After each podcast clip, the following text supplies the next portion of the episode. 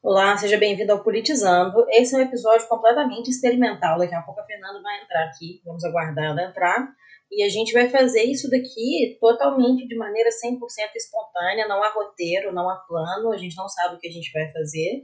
Inclusive, né, esse é o motivo da gente estar tá, é, tendo essa conversa. Essa é uma conversa que a gente normalmente tem antes de fazer os episódios. E depois, em cima da conversa que a gente tem, a gente faz o episódio. Né? Mas dessa vez a gente vai pular essa fase e a gente vai partir direto para o episódio mesmo. E vamos ver no que que dá. O lance é que eu tenho muito medo de falar merda, né? É, o ser humano, infelizmente, ele tá muito suscetível à falação de merda. E aí comigo não é diferente, né? Eu tô aqui muito sujeita a falar merda. Vamos ver se, se eu consigo segurar essa marimba. Vamos esperar ela chegar.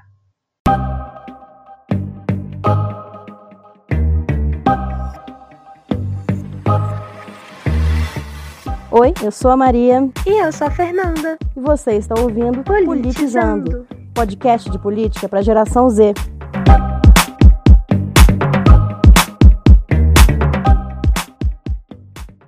Ei, tudo bem? Oi, e aí, tudo jóia? Tudo. É, então, o que, que você está pensando da gente fazer para esse episódio hoje, nosso primeiro episódio do ano?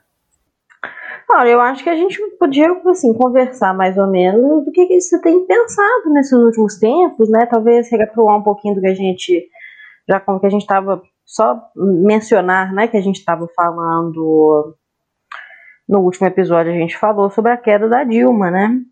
A gente falou sobre esse impacto aí do mercado financeiro, sobre a democracia brasileira que a gente está sofrendo até hoje, né, esse purgatório imenso que se instaurou desde 2016, e agora a gente está na merda.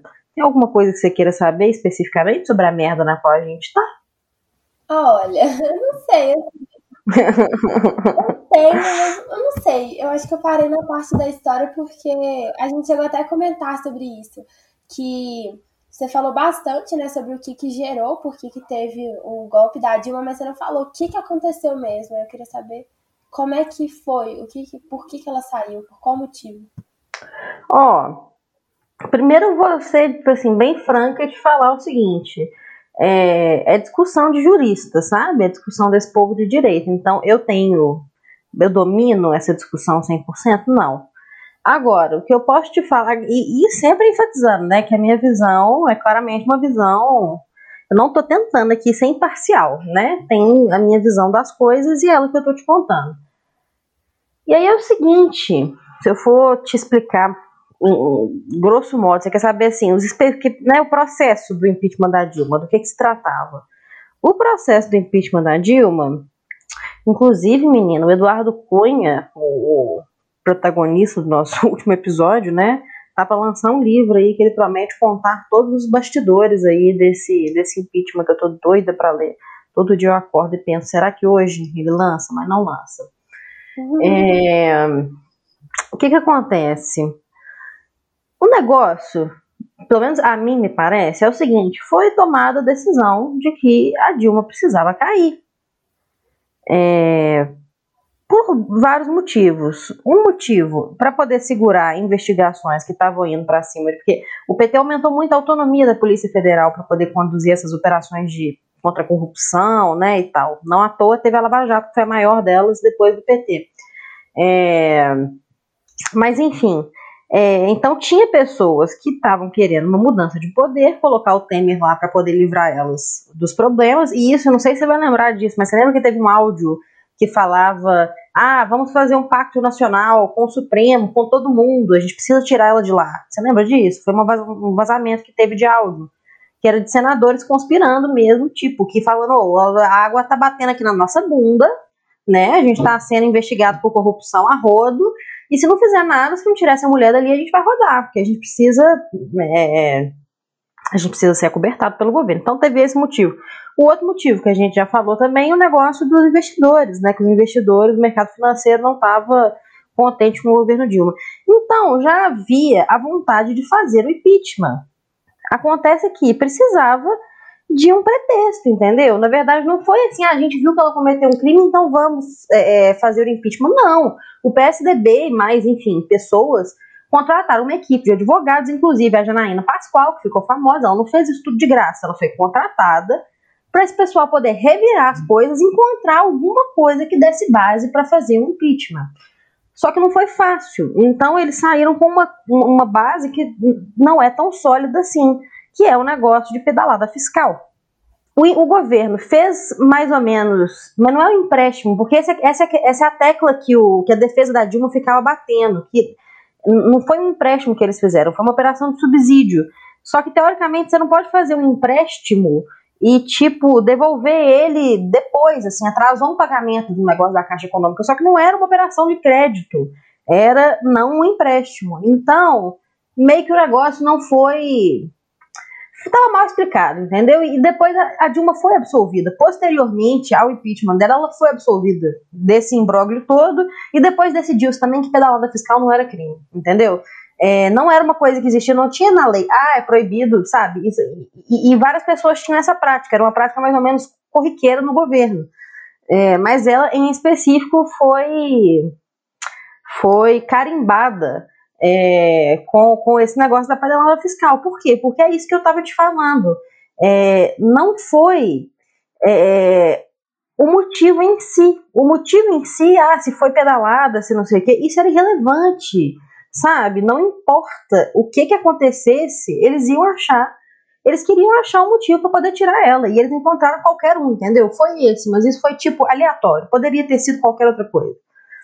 Estavam é, buscando razão. É, agora, é, é, falando, falando objetivamente da pedalada, é, isso é, foi uma coisa que envolveu o, o os subsídios que a Caixa Econômica Federal, o Banco do Brasil e o BNDES, que é um banco de, de desenvolvimento, é um banco do Estado também, mas voltado para outras coisas, não é igual a Caixa Econômica e o Banco do Brasil é para pessoas físicas e tal, né? Enfim, é, os empréstimos desse, dessas instituições, é, teoricamente a Dilma teria atrasado é, o repasse desses subsídios para esses órgãos para poder passar a impressão de que as contas públicas estavam melhores do que elas estavam, entendeu? Como se fosse uma maquiagem fiscal, uma maquiagem contábil. É, e efetivamente foi isso o, o, o, que, o que fez ela ser impeachmentada. É, agora, vale dizer, o impeachment é um negócio muito doido, porque não é tipo assim, ah, eu estou convencendo aqui, igual ser acusado de um crime normal, né? Ah, eu vou me defender aqui perante um júri é, imparcial e tal, com o devido processo. Beleza, você tem o devido processo, você tem direito a um advogado e tal. Mas quem vai te julgar no final das contas não é o, o, o, judiciário, né? Você vai passar quem vota o seu impeachment, quem vai te declarar culpado ou inocente, como, como, se fosse, né? Não literalmente culpado ou inocente, mas quem vai votar esse impeachment não é uma, uma, uma corte, quem vai votar é a Câmara dos Deputados. Então, é, tem política pra caralho envolvido. Tem um tanto de. igual que tá acontecendo agora, quando vai acontecer eleição, que agora tá tendo, né? No início de fevereiro tem eleição pra presidência da Câmara. Pô, tanto de dinheiro que não rola nisso aí, gente liberando verba de, de emenda parlamentar para poder os parlamentares fazer obra pública, enfim, dando dinheiro pra galera na forma de, de, de liberar dinheiro para eles fazerem coisas, né? Enfim, entra a política. Então é muito diferente um processo de impeachment de um, de, um crime qualquer, você ser acusado e tal. Não sei se eu respondi a pergunta. Eu respondi a pergunta? Não, Maria, nossa, você respondeu pra caramba a minha pergunta. É, eu entendi agora. Eu tinha até, para falar a verdade, eu já tinha escutado alguém falando, né, sobre o porquê exatamente que ela saiu. E eu sabia que era pedaladas fiscais, mas eu não sabia exatamente o que que era. Aí alguém, alguma hora da minha vida, tentou me explicar o que que era e falou que era como se fosse realmente isso, que ela tivesse mentindo sobre as contas públicas para poder parecer que estava melhor do que não estava. Mas aí isso que você falou fez sentido com a informação que eu já tinha. Aqui, um trem que um trem que eu te recomendo é porque realmente, assim, é experimental esse episódio, né? Então eu não vou conseguir dar a precisão das coisas. Ah, o que que foi que, sabe, especificamente os argumentos e tal, vai ser difícil. Só que tem um documentário que é legal que fala exatamente sobre isso, que o, o diretor ele vai acompanhando a, a defesa da a equipe de defesa da Dilma ao longo do processo de impeachment, sabe? E aí é bem interessante, chama O Processo, e ele é bem interessante para poder entender o que aconteceu, assim, da, claro, né, entender da visão do PT o que, que foi aquele momento para eles, né? Ah, entendi. Eu, pra falar a verdade, já tinha. É, comecei a assistir um filme uma vez, eu nunca terminei, mas ele era sobre um impeachment, um impeachment da Dilma também. Ele foi até, acho que, indicado ao, ao, ao sei lá. O Democracia em Vertigem? Isso, exatamente, foi esse nome. Mas eu nunca terminei de assistir. Ele é bom também? Não, você não terminou de assistir, nem eu, porque eu achei ele chato pra caralho. Mas eu acho que o, ponto dele é bem diferente do ponto desse outro documentário que eu tô falando, né? Porque a vibe do Democracia em Vertigem é bem mais introspectiva, assim, da relação pessoal da diretora com aquele momento, com a família dela, com o PT, que não sei o quê. Então, em termos de, tipo assim, te alfabetizar politicamente, eu acho que talvez ele não seja tão bom. É, mas esse processo é bacana para poder entender, né, na visão do PT, o que aconteceu. Ah, entendi. Mas eu também não terminei esse filme, porque eu achei ele muito chato. Então pode ser que ele seja uma grande coisa educadora e eu não sei porque eu não tive saco de terminar. Se você, ouvinte, tiver assistido até o final e achar que ele é muito instrutivo, me comunique para eu me redimir. Muito bom. ai, ai. E aí, tipo assim, cara, eu não sei exatamente, tipo, tá, beleza, temos um processo de impeachment que de fato aconteceu. Na época eu não tava prestando atenção. E aí, tá, beleza. é... Na época eu não tava prestando atenção, eu tava sendo uma criança normal. que não sabia que o Brasil era uma zona, que não sabia que tinha nascido no inferno e tava de boinha sendo uma criança. Que coisa maravilhosa. Deve ter sido ótimo ter sido uma criança nessa época, eu invejo. eu adquiri todos os meus fios de cabelo branco, eu adquiri desde então. Nenhum deles é anterior. minha vida era muito boa. Mas, tipo assim, o que, que eu tava falando? Não lembro já. Ah, é, lembrei. Tipo assim, tá, beleza, acharam uma coisa ali que tava meio errada, então tinha que investigar. Mas aí, tipo assim, você virou e mencionou e falou que ela foi absolvida no final das contas. Mas, tipo assim, eu acho. Eu não entendi. Como assim ela foi absolvida? Eles tiraram ela antes de ter um julgamento? Tipo, tiraram só por ter uma suspeita de alguma coisa? É porque eventualmente a justiça foi julgar especificamente a questão da pedalada fiscal. Eu vou até jogando no Google aqui para não falar merda. É pedalada fiscal de uma absolvida, quer ver? De uma absolvida. Eu tô falando merda, não é possível. Perícia conclui que Dilma não participou das pedaladas fiscais, dia 27 de junho de 2016. 2018, o juiz livra Dilma de ações sobre pedaladas. É, então é, entendeu? É isso, é porque é aquilo que eu te falei, o processo de impeachment e um processo judicial são coisas diferentes. Ela passou por um impeachment e o processo judicial não, entendeu? Porque não precisa de uma corte para poder fazer um impeachment. Precisa da Câmara dos Deputados votar contra. Você entende? Olha que viagem. Entendi. Faz sentido. Assim, um sentido bem, bem, bem bosta. E aí, tipo assim, você tinha comentado também no último episódio que quem assumiu foi o Temer. E aí ele não queria ficar. Sei lá, alguma coisa que ele não queria ficar mal falado, ele não queria. Lembrei, ele não queria ter fama de quem deu golpe. Mas, foi. Que eu saiba, ele tem muita fama, né, de ter dado golpe. Eu só, só sei disso, que a galera não gostava dele de jeito nenhum. O que aconteceu depois? Ele fez alguma coisa que agradava a galera que ele ajudou a dar o golpe? Ou foi um governo totalmente assim, sei lá, caguei? Não, ele foi ótimo, cara. Você não vai lembrar, mas assim que o Temer foi eleito, começou a passar uma enxurrada de, de reforma. Eles fizeram a PEC do, do a PEC é projeto de emenda à Constituição, você já sabe disso, né? Mas vai que alguém não sabe. É, fizeram aquela PEC para fazer o teto dos gastos públicos. Para mim, isso é a coisa mais importante que aconteceu no governo Temer e foi, tipo assim, totalmente de cara. E o que, que na prática é a, a PEC dos gastos públicos? Como o nome já indica, é, essa PEC simplesmente congelou o orçamento da União pelos próximos 20 anos. Tipo assim, ó, o que a gente gasta hoje em saúde, é o máximo de hoje é o máximo de daqui a 20 anos. Nos próximos 20 anos, o máximo que a gente pode gastar é isso. Isso não só para a saúde, para um tanto de área. Então, isso já é uma coisa que a galera do mercado financeiro é, gosta pra caralho, né? Porque quando você, quando você não tá. Quando você não tá gastando dinheiro em saúde, em educação, não sei o quê, porque o seu orçamento tá congelado, quer dizer, quando você não consegue expandir os seus gastos públicos, que é um projeto que eles são contra, você está salvando mais dinheiro para poder pagar a dívida, né? E o Temer foi, foi esse projeto também. Começou a passar reforma da Previdência, reforma trabalhista, Então, sim, ele começou, o Temer deu totalmente o pontapé no projeto que essa galera queria que ele fizesse. Quer dizer, eles não fizeram impeachment à toa. Não fizeram impeachment só para tirar de um, porque não faz sentido você fazer impeachment só para tirar uma pessoa. Você tira, quer dizer, eles tiraram, né? Porque eles tinham um projeto. E o projeto foi executado. O projeto foi executado com maestria pelo Temer, que era um macaco velho de política, né? Um cara que está lá há 400 mil anos sendo o articulador da parada. Então ele chegou lá e fez um tanto de coisa e aí depois o mercado financeiro, porque o PMDB não concorre à eleição, né? E se o Temer saísse para como, né, como nome para presidência, para ser eleito, ele não ia ser eleito. O PMDB não tem essa prática de botar o um nome para eleição. Então, quando acaba o governo Temer, o mercado financeiro faz o quê? Aposta no Bolsonaro. Então, quando o Bolsonaro é eleito, ele é eleito com não é.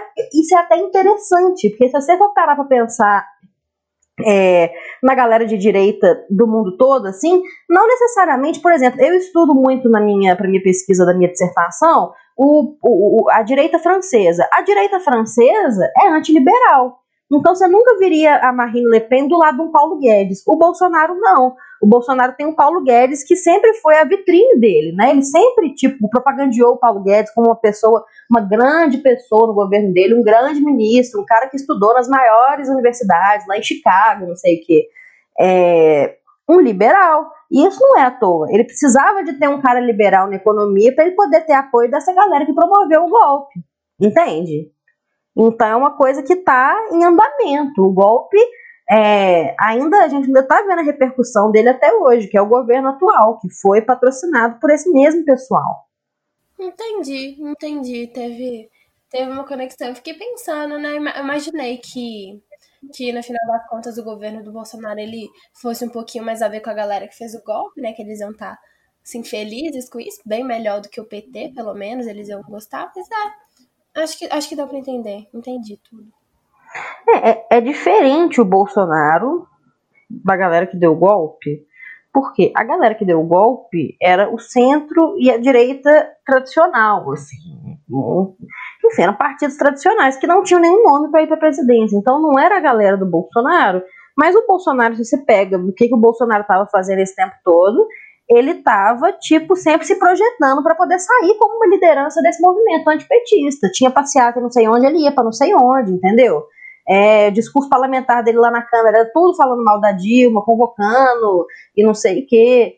Então, não é exatamente a mesma galera da política, mas acabou sendo uma galera parecida que financia a política e, portanto, meio que une essas tribos aí da direita conservadora tradicional, desse centro oportunista também direitista pra caramba, e essa nova direita muito doida bolsonarista aí. Acaba que, que se une no, no, no poderzinho dessa, nessa, nesse guarda-chuva do, do liberalismo, sabe? Tipo, eu, eu duvido que seja o plano, tivesse sido o plano do pessoal do PSDB, por exemplo, que foi um dos maiores articuladores do golpe, duvido que fosse o plano deles o Bolsonaro sair para a presidência. Tipo, eles ficaram frustrados quando o candidato deles não foi para o segundo turno. O PSDB é um, um, partido que nunca não teve um candidato no segundo turno das eleições desde a redemocratização do Brasil. Quer dizer, esse era o plano deles, dar de mão beijada essa reputação que eles construíram por anos para o Bolsonaro? Não era. Então você não pode falar, ah, é o mesmo pessoal. Porém, é, é um pessoal parecido e, e acabou que, que foi isso que deu para fazer, porque o PSDB ficou tão manchado no final das contas também. Esse processo todo levou a uma erosão tão grande, tipo assim, da confiança das pessoas na política, sabe? E fora um tanto de merda, né? Áudio do, do, do Aécio vazando, tipo, perdeu completamente a reputação dele. E o PSDB não deu conta, não foi o plano dele, mas ele não deu conta e acabou que foi isso que aconteceu.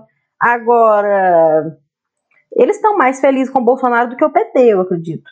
Porque agora eles conseguem aparecer, é, aparecer igual está acontecendo com Dória. Eles agora conseguem aparecer de alternativa sensata. Agora eles conseguem ser oposição, ser de direita e serem sensatos. Quem sabe eles não levam a próxima presidência? Eu não duvido muito, não apesar de que o Bolsonaro, eu também não gosto de subestimar ele, porque ele é totalmente maligno, eu não duvido de uma boa colocação do, do PSDB conseguir se recolocar muito bem na próxima eleição é, nesse jogo, nesse esquema de agora ser, ser a direita sensata. Ah, não, agora a gente percebeu que ele era um bosta, mas estava lá fazendo apoio para ele na Câmara, sabe, votando junto com eles. É, foda. Mas é isso aí, Brasilzão. É. Não sei, não sei, é. Não sei. Tipo assim, na minha cabeça, juro pra você, tem um lado muito claro que é tipo assim. O que que é, o que que agrada, tipo, o grupo, sei lá, do PT e o que que é o contrário do PT. Então, tipo assim, não sei na minha cabeça sem querer tá todo mundo do outro lado do PT. Então, por isso que eu achei que a galera do Bolsonaro fosse um pouquinho mais a ver com a galera que deu o golpe, porque é tá o, o, do lado contrário do PT. Mas entendi, não é de fato realmente a mesma coisa. Mas tá lá para poder se agradar, porque é melhor, né, você agradar um pouquinho para poder ter a galera do seu lado do que você não agradar ninguém e der um golpe em você. É, e outra coisa, uma coisa é a gente pensar, tipo assim, em, nas pessoas que estão no poder, né, os governantes, ah, se fulano é do PSDB, ou se é do Bolsonaro, ou caralho a quatro, né, e as pessoas na rua, sabe? Porque aí você vê que tudo se merde, sabe? Quem votou no, no Aécio em 2014 votou no Bolsonaro em 2018. Entende? Aí que você vê que as duas coisas se uniram mesmo, né? tipo, nas pessoas, no público, né? É, muito mais do que lá no alto escalão das pessoas, alguém mudando de partido, não sei o que, é no público que você vê isso, que essas coisas se fundiram realmente você tem muita razão, num grande sentimento de união, que na verdade é, é, mais forte do que a esquerda consegue apresentar, né, de união, que é o antipetismo. Todas essas pessoas orbitam, tipo assim, o Aécio Neves ao Bolsonaro, passando pela Anastasia, passando pelo, sei lá, por todo mundo. Tudo isso gira em torno do antipetismo, que foi o que agregou em torno do Bolsonaro. É, todo mundo que votava no, no PSDB, todo mundo, enfim, todo mundo migrou para o Bolsonaro. E isso é interessante porque a esquerda não tem nada que una assim todas as tribos, né? Uma, uma plataforma comum que, que consiga agregar tanto igual isso, porque na verdade agregar contra o nada, né? Tipo assim, agregar em torno da negação de falar, ah, o que, que a gente é? Ih, a gente não consegue falar direito o que, que a gente é, não, hein? Ah, mas a gente não é do PT. A gente não tem uma plataforma comum que a gente quer XYZ, porque é difícil você conciliar sei lá, os caras mais direitosos mesmo, aquela, aquele núcleo duro do Bolsonaro que quer arma para todo mundo e matar gay, é difícil conciliar ele com uma dona de casa mais ou menos progressista, sabe? Que tá lá na casa dela, tá fora PT, é, sabe, classe média alta, uma madame aí, que meio alienada, não, sabe? Mas ela não quer arma para todo mundo também, ela não quer matar os gays, ela adora o cabeleireiro dela, Jonathan, entendeu? Então é difícil achar uma união na, na, na, direita, como na esquerda. É difícil achar esses pontos comuns que una todo mundo, né? Mas a negação é fácil. A negação é só você falar, a gente é contra o PT. Aí tanto a, tanto a madame quanto o, o, o tenente, eles estão do mesmo lado, porque isso é fácil negar, né? O difícil é construir um projeto, uma plataforma junto. E é aí que a direita, eu acho que tá com uma, com uma, com uma vantagem muito grande sobre a esquerda, entende? Entendo, entendo. Adorei o Jonathan. É, mas eu já tinha visto também muita coisa sobre isso, que, tipo assim, a esquerda às vezes quer ficar, tipo assim, falando, eu sou de esquerda, mas eu sou a esquerda que defende isso e que não gosta disso. Então, se você também é de esquerda e você gosta do que eu não gosto, a gente não é a mesma coisa, a gente não vai se unir de jeito nenhum. Enquanto, tipo assim, na direita eles estão cagando se você concorda com uma coisa discorda, só porque a direita tá contra todo mundo, eles vão. É, eu já vi bastante disso também. Tanto que é, realmente, tipo, muita da galera que talvez votou no Bolsonaro, tipo, nem é tão idiota igual ele, não acha que ele é, tipo assim, uma pessoa super incrível, é só porque não queria o PT de novo. Assim, eu entendo, mas eu, eu, eu respeito a decisão, mas eu uma decisão meio burra. Não acho que ajudou muito a vida dessas pessoas. Não. Eu entendo totalmente a galera não querer votar no PT e tá de saco cheio do PT. Pô, eu também tô de saco cheio do PT. O lance é as opções que a gente tinha, cara. Tipo, é, por mais que, ah, velho, é foda, por mais que, que, a gente tenha inúmeras críticas para fazer ao PT, e há inúmeras críticas a fazer ao PT, e a gente tá sempre fazendo aqui, inclusive, né? Tipo assim, isso tudo que a gente tá falando do PTCA, o projeto neoliberal, se um petista raiz ouve isso, nossa, pode ser um problema, né? Então há inúmeras críticas a serem feitas, a serem feitas ao PT, inclusive pela esquerda, sabe? Só que. É, naquela ocasião, cara, tipo assim, na ocasião que a gente tá agora, é o PT que, tipo assim, a figura mais sombria pra galera, né? Não pra mim, mas a figura mais sombria. O Lula, sabe? Que é um cara de gente boa. Ou é o Bolsonaro, que é um proto-fascista, sabe? Um cara que admira tortura. Mesmo que você ache que o Lula roubou, tá bom, cara, vamos, vamos colocar. Então tá, então o Lula roubou. Tá determinado, o Lula roubou e ele é ladrão. Beleza, o outro cara defende tortura, cara. Você quer um cara que é ladrão, mas é gente boa, que dá pra você sentar num, num bar e tomar uma cachaçinha com ele? Ou um tiozão que defende tortura? É isso que não cabe na minha cabeça, tá ligado? Nossa, isso me deixa alucinada de ódio. Ah, velho, tipo, não, é, é, realmente não, é, não faz sentido, não faz sentido. Tipo, por, por quê? Sabe? Nem é tipo, nem quando, igual que falei, né, já algumas vezes, eu comecei a tentar entender política, na hora que eu comecei, em 2018, tava a cara do Bolsonaro e falava, A cara nojenta do Bolsonaro. Como é que uma pessoa pode falar tanta bosta assim? Ele tem orgulho de falar bosta. Essa é que é o pior. Ele acha que ele tá arrasando. E eu olhava para aquilo e falava que é ridículo, enquanto tinha gente batendo palma. Ali que eu achei que o mundo tava perdido, porque eu falei assim, gente, as pessoas não estão com noção de nada, ah, mas o PT roubou gente. Você não precisa votar, sabe? Tipo, no PT você tem que ser, você não tem que ser a favor do PT, você tem que ser anti-Bolsonaro, porque o cara assim, sabe? Ele de fato, ele não Viu? E isso é uma pauta que agrega. A gente ser anti alguma coisa, tem que ser anti o Bolsonaro, sabe? E é, eu acho que você tem toda a razão. É indignante mesmo. E, tipo assim, ele não, de fato, saiu, sei lá, botando fogo em gente que é negra, em gente que é gay, sabe? Ele, ele não, não fez um, um, terror. Mas, sabe, ele claramente inspira umas coisas muito horríveis. E, sei lá, sabe, o mundo começou a ficar muito louco depois que veio o Trump e não sei o que, a galera começou, assim, a delirar. E ele tá... É, é o orgulho da burrice, é o orgulho de ser burro. Tipo, e... e é uma vergonha você ser inteligente, você estudar e você procurar informações. O bom é ser burro no Brasil de 2021. é, o único ponto, assim, que eu acho que eu concordei, assim, com a galera dos Estados Unidos foi isso, que eles viram, assim, falaram assim, o Trump é um idiota? É. Aí o Biden, sei lá, sabe, daí quem que ele é? Ele não é o Trump, então vamos votar, né, no Biden. Eu achei aquilo ali brilhante. Então, Fê, mas é porque nos Estados Unidos também tem uma coisa muito mais simplificado, um sistema partidário muito mais simplificado do que aqui. Tipo assim, tem mais de. Na verdade, lá tem dois também, né? Muito. Peraí, o quê? Hã? Lá, tipo, eu não sei explicar direito, mas lá tem menos partidos também. É, né? exatamente. Tipo assim, não, não é bipartidário, né? Tem mais partidos, só que só tem é como se, tipo, os outros partidos não tem quase que não tem expressão, assim. É como se todos os outros partidos fossem o PSOL, tá ligado? É, só tem dois. E aí a galera vai. Então isso é, isso é mais fácil de resolver do que o cenário que a gente está agora. Que o, o, sistema partidário brasileiro foi feito para ser fragmentado. É, foi feito para ser difícil ter essa hegemonia dos partidos, sabe?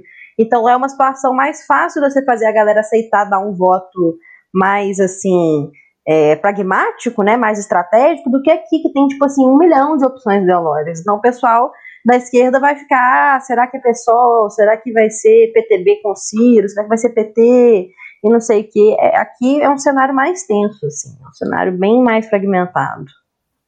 É, a gente já tinha conversado uma vez quando a gente falou sobre essa coisa dos Estados Unidos, é, sobre número de partidos. Você, você também chegou a falar que a galera aqui do Brasil ia colocar sei lá, um número de pessoas que tinha que assinar para o partido continuar existindo, não sei, alguma coisa assim, mas que ia diminuir os partidos no Brasil. E eu pensei a primeira coisa, eu falei, nossa, mas isso vai ser muito ruim, porque vai acabar meio que com a diversidade, né? Mas realmente tem muito, muito partido que é, sei lá, irrelevante. Eu acho que, tipo, ter poucas opções por um lado é ruim, mas por um lado é bom também, sabe? Sei lá, eu tô começando, tô começando a mudar a ideia que eu tinha quando a gente gravou esse episódio. Eu acho que talvez seja uma escolha assim, um pouquinho mais inteligente, talvez. É, tipo assim, não é, não é uma discussão simples, não é uma discussão que a gente vai sentar aqui, debater quatro minutos sobre isso e vai chegar a uma conclusão, não. Tem muitos prós e muitos contras, sabe? Se extingue os partidos, partidos que a gente considera, quer dizer, a gente não sei, eu considero massa a existência do pessoal, por exemplo. O pessoal, se, se fizesse um corte aí, iria continuar existindo? Talvez não, sabe? E aí, sabe, onde que essas pessoas iam se expressar? Porque elas já saíram do PT, né? O pessoal foi um racha do PT. Então, se diminui os partidos, o pessoal para de existir, aí o pessoal volta pro PT. E isso é paia também, né? Tipo, é, são muitos lados essa questão. É, é, um grande debate. Eu também não, não sei me posicionar sobre ele ainda não. É pouco difícil, porque, igual assim, né? Talvez, não conheço, não conheço direito, não sei o que, que eu tô falando. Mas, tipo assim, talvez, sei lá, é, tinha um candidato à presidência naquela época que era um cara, tipo assim, sensacional. Ele ia não melhorar o Brasil, assim, 200%. Só que, tipo assim, ele nem apareceu, ninguém nem sabe quem que ele é. E essa é questão, tipo assim, sei lá, ao mesmo tempo que eu sei que é relevante, não adianta nada. Ele tá lá, sendo que ninguém vai votar nele, ninguém vai saber que ele existe. Tinha que ter um jeito de todo mundo saber que o fulano existe, mas não, não dá, velho, sabe? Ah, tem uma pessoa que não é tão idiota, mas ela não vai ser votada. Sei lá, não sei explicar, né? É difícil. É porque eleição também é muito dinheiro, né? Tipo assim, quem vai ficar mais em evidência? Vai ser quem tem mais dinheiro para ficar em evidência. E quem tem mais dinheiro normalmente é quem já é conhecido. Já é conhecido porque tá no partido grande. E mil questões, sabe? É, o dinheiro puxa a política, a política puxa o dinheiro. E é muito difícil sair disso. É muito difícil para um partido pequeno se projetar, entendeu? Não tem é, nada que garanta a equidade nesse sentido, apesar de que alguns esforços são feitos, sabe? É, também tem a questão que você falou que o tempo de propaganda na televisão, ele depende de quantas pessoas que ele conseguiu colocar lá no governo. Então também tem isso, né? Quanto mais o partido é pequeno, mais ele tende a ficar pequeno porque ele não vai conseguir subir nunca. Só que, sei lá, eu sei que o partido menor conseguiu colocar um tanto de gente, ele merece um pouquinho mais de tempo, mas sei lá, eu, eu acho que não, não sei. Tinha que ter um tempo igual, cara. A gente tinha que conhecer as outras pessoas, não sei. É, tá ruim, tá ruim, precisa mudar. e com essa a gente termina nosso episódio, né? Com essa conclusão, tá ruim e precisa mudar. Essa é a conclusão do nosso episódio de hoje. Como sempre, como todos, absolutamente todos os dias, neste país chamado Brasil. Podemos encerrar aqui? Anima amarrar por aqui? Podemos encerrar por aqui. Então dá tchau aí, que eu sei que dá tchau pro nosso escutante.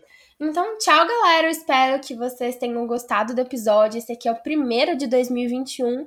Então, se você chegou aqui, escuta os do ano passado. É tudo uma continuação. A gente vai aprendendo um pouquinho cada episódio. Aqui nesse episódio mesmo, eu já citei várias coisas que a Maria tinha me explicado antes. Então, se você não entendeu alguma referência, você volta, escuta os outros podcasts. Siga a gente no nosso Instagram, politizão podcast. E é isso, até semana que vem, porque agora a gente voltou com tudo. Isso, e se você for escutar, não se esqueça de que os outros são melhores do que esse, porque eu estudei para fazer eles. E esse daqui foi tudo dessa minha bela cabecinha. É, não deixe de acompanhar a gente e feliz 2021 pra gente, que seja melhor. Até semana que vem.